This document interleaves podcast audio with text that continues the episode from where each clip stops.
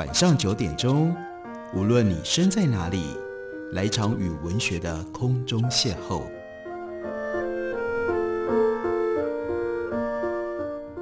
杨照谈书，邀您一同遨游文学世界，认识古今中外的经典之作。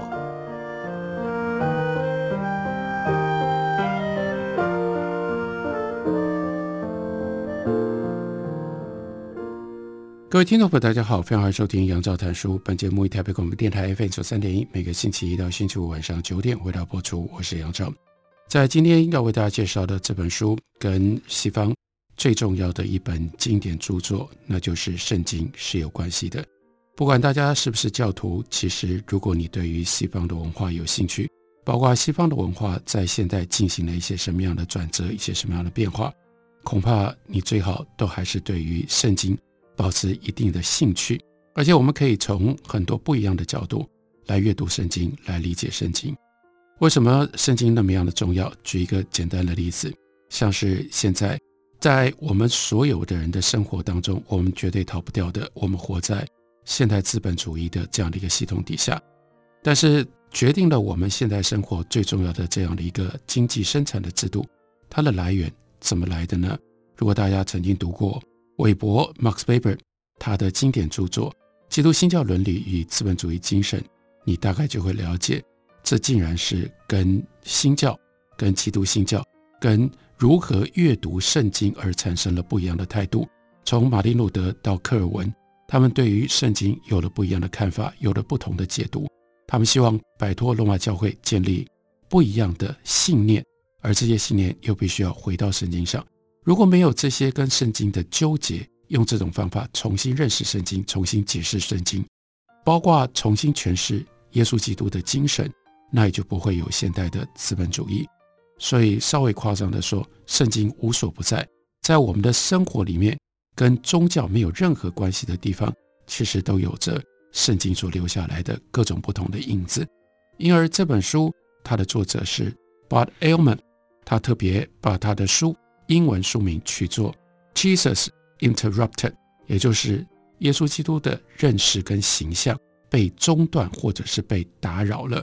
为什么要用这样的一个书名呢？因为它要告诉我们，对于圣经，我们今天到底有一些什么样来自于历史、来自于考古、来自于其他不同的学问，经过了研究之后，重新对于圣经的认识。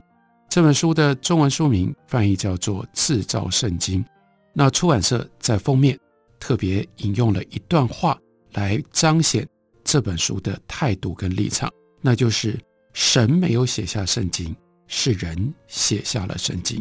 这句话的意思是什么？我们可以从这本书里开头的第一章“历史对于信仰的冲击”能够来体会跟认知。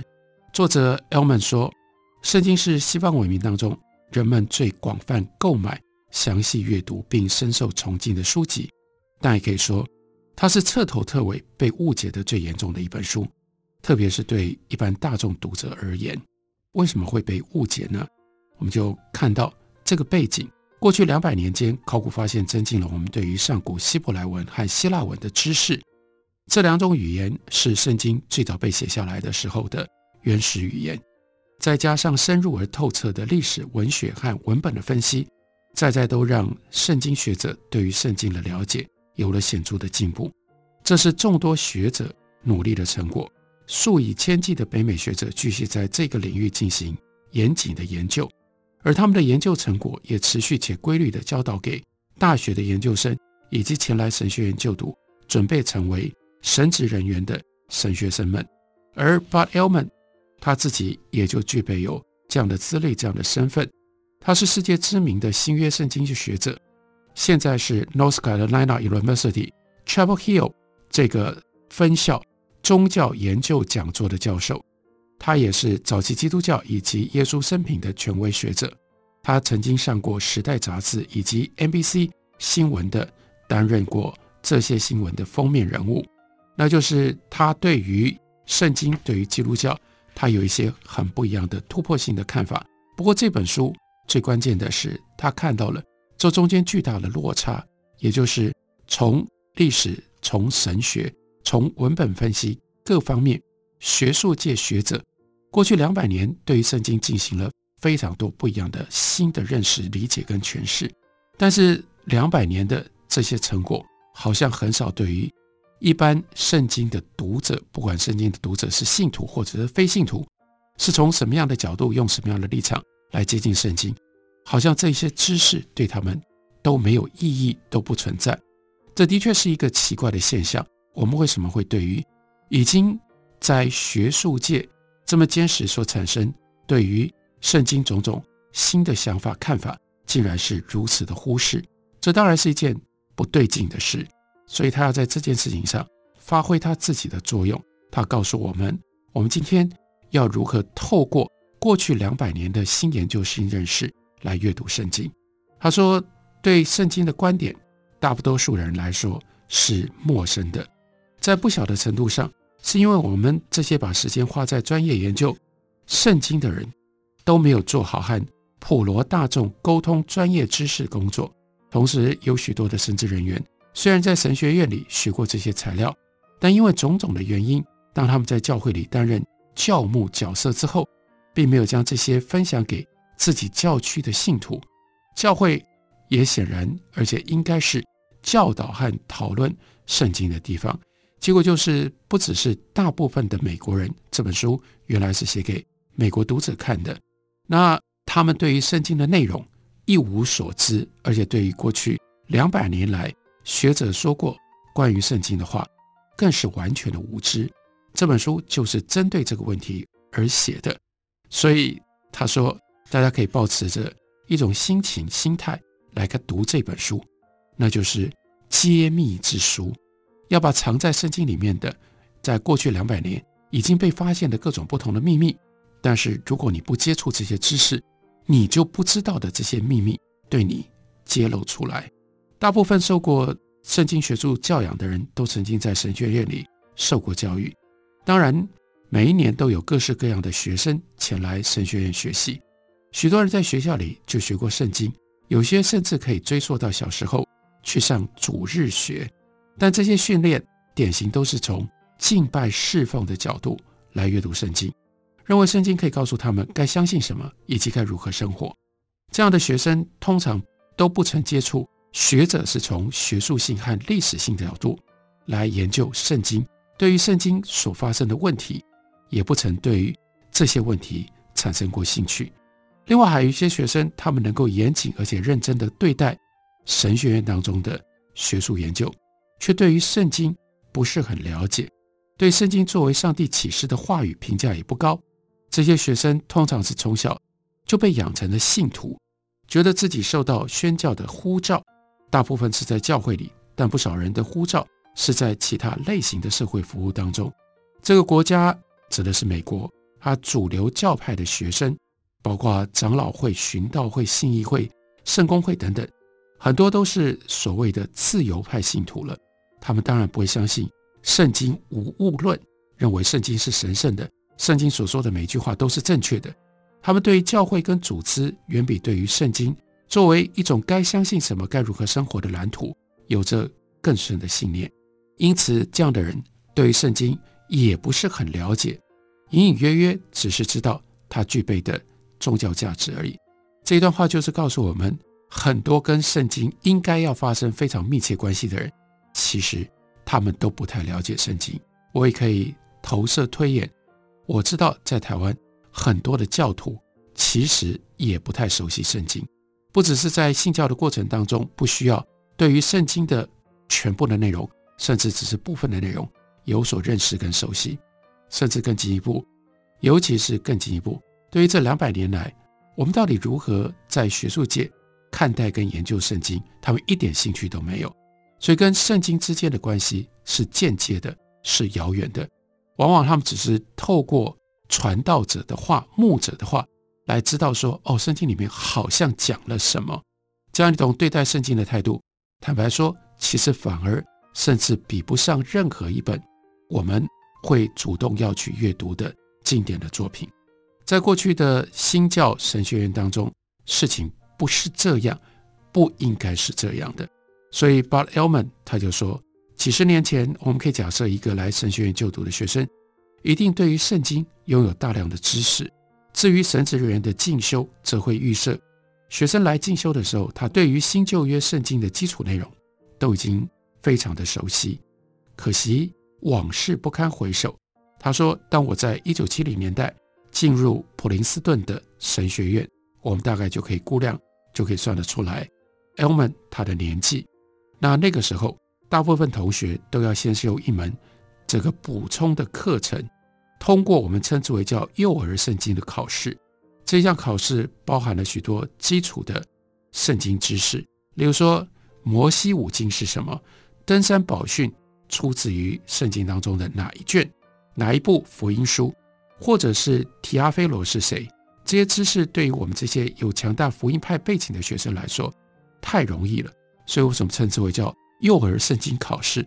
这是考小孩的，对他们来说根本连想都不想。就能够回答，但是他认为现在的状况是，这个国家的主流新教神学院通常恶名昭彰，因为他们挑战学生对于圣经所抱持的信念，即使这些信念只是一种温暖模糊的感觉，认为圣经是一部对于信仰和生活实践绝佳的指导手册，应该要被敬重和虔诚的对待。这些神学院却教导严肃和扎实的圣经学术研究。他们不考虑虔诚谦敬的问题。这些课程由熟悉这两百年来德语和英语圣经研究的教授来教导。他们热衷于教导学生关于圣经的知识，而不是圣经当中的知识。It's about Bible, not in Bible。这个知识的性质是不一样的。神学院当中的圣经的课程，通常从纯粹学院跟历史的角度来教导，不同于任何一位。一年级生所以为的那样，也不同于他们先前在家里、在教会或者在主日学里听过的内容。所以，从一个意义上，这是一种震撼教育。对于你过去认为的，尤其是如果是从信仰的角度，你以为圣经是什么，或者是你模模糊糊的觉得人之所以去接触圣经，是出自于信仰以及宗教的理由，那在这里他会。揭露出圣经不只是这样的许多秘密、许多知识以及许多讯息。因而这本书，我们一方面可以透过这本书来认识圣经，但另外一方面，我们也可以抱持着一种高度好奇的心情。我们想要知道，过去两百年来，西方尤其主要是在德语界跟英语界，他们用什么样方法把圣经从头到尾翻过来？一直不断地去探寻关于圣经的种种的知识，而得到了一些什么样不一样的认知跟理解。我们休息一会儿，等我回来继续聊。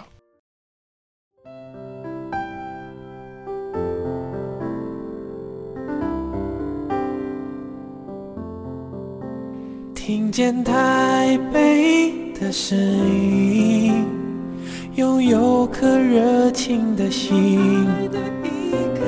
有爱与梦想的电台，台北广播九三点一。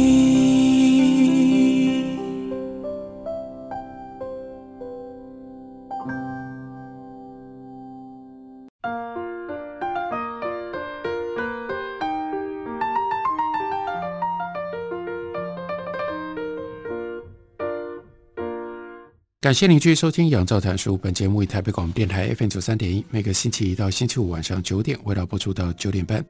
今天为大家介绍的这本书是英出版刚刚出版的新书，它的书名叫做《制造圣经》，它的副标题是《圣经当中不为人知的矛盾》，以及为什么我们看不出这些矛盾。这本书的作者是 Bart Ehrman。我们看这本书，为什么我们不知道的其中的一个矛盾？如果化约成为一个问题的话，那我们真的就面对这样一本经典作品，是不是应该要问一下：圣经到底是谁写的？为什么过去这个问题不重要？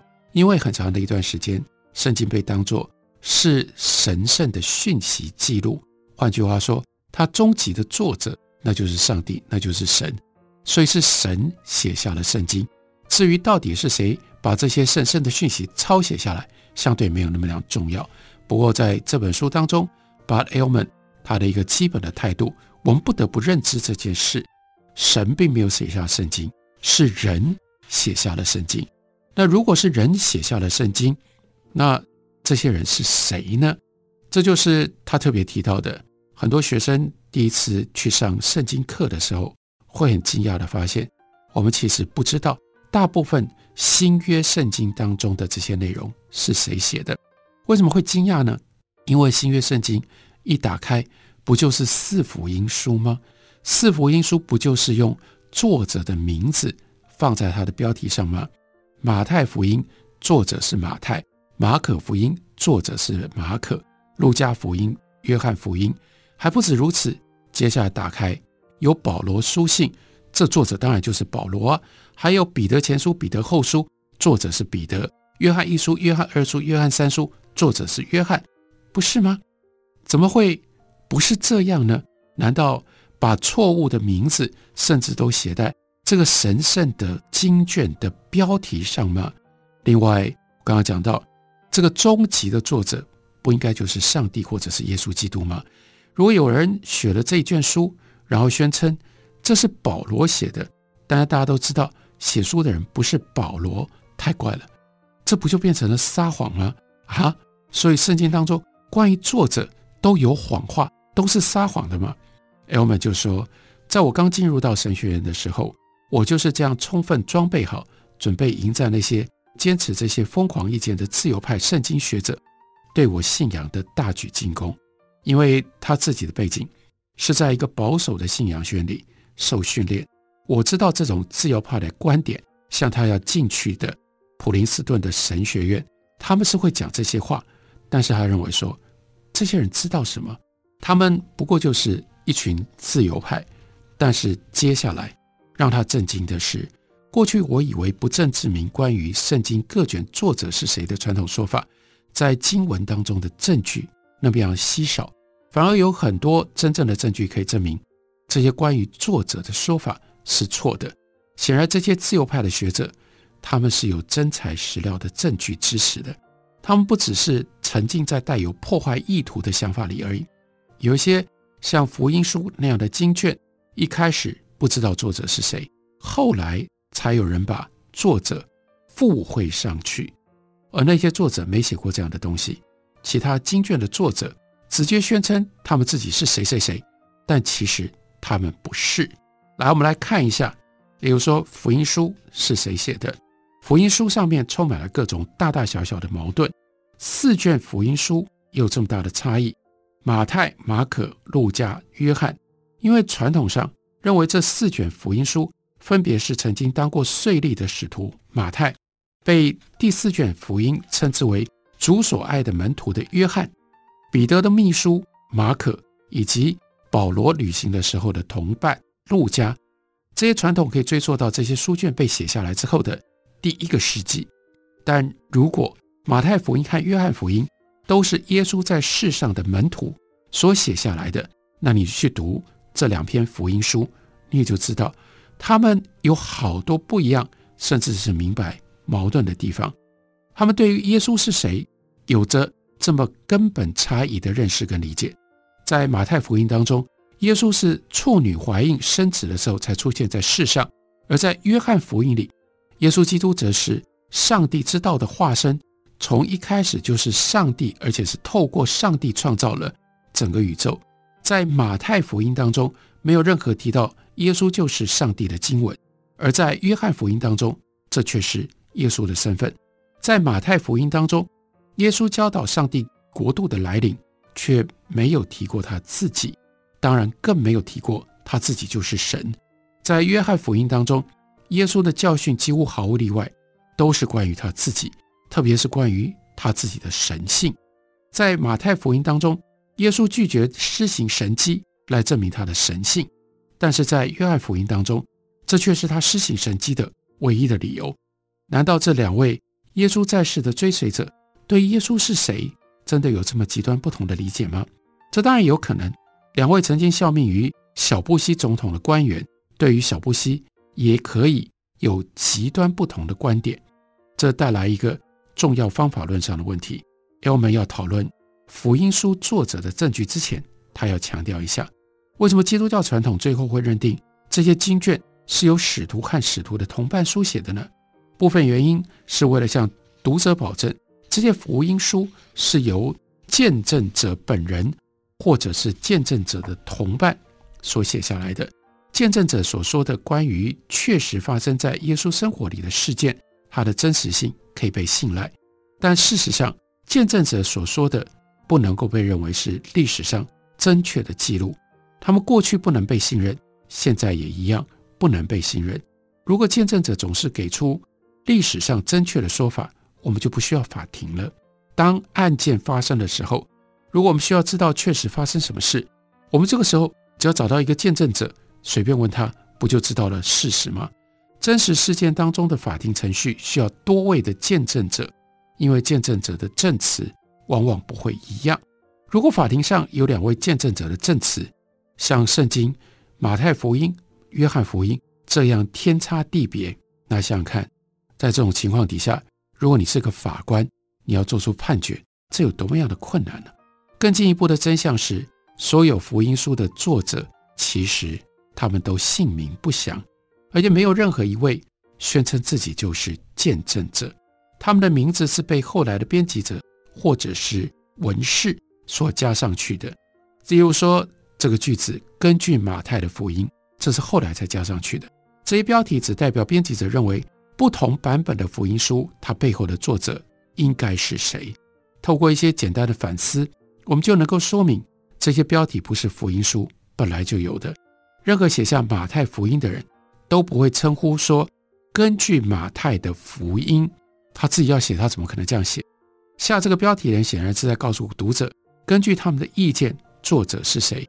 作者本人不会在自己书上用 according to 根据这样的字眼。进一步来说，马太的福音，他都是用第三人称从头到尾来书写的，写的是关于他们。也就是耶稣和使徒们做了什么，而不是关于我们，就是耶稣和我们这些人做了什么。其实，在提到马太被呼唤或者是门徒的事件的时候，马太福音仍然是用他而不是用我来称呼。你可以读读看这段记录，比如说马太福音第九章第九节，里面没有任何的一句话让你觉得作者说的就是他自己。约翰讲得非常清楚，在福音书最后，作者提到主所爱的门徒的时候说：“为这些事做见证，并且记载这些事的，就是这门徒。”我们也知道他的见证是真实的。这是来自于约翰福音第二十一章第二十四节。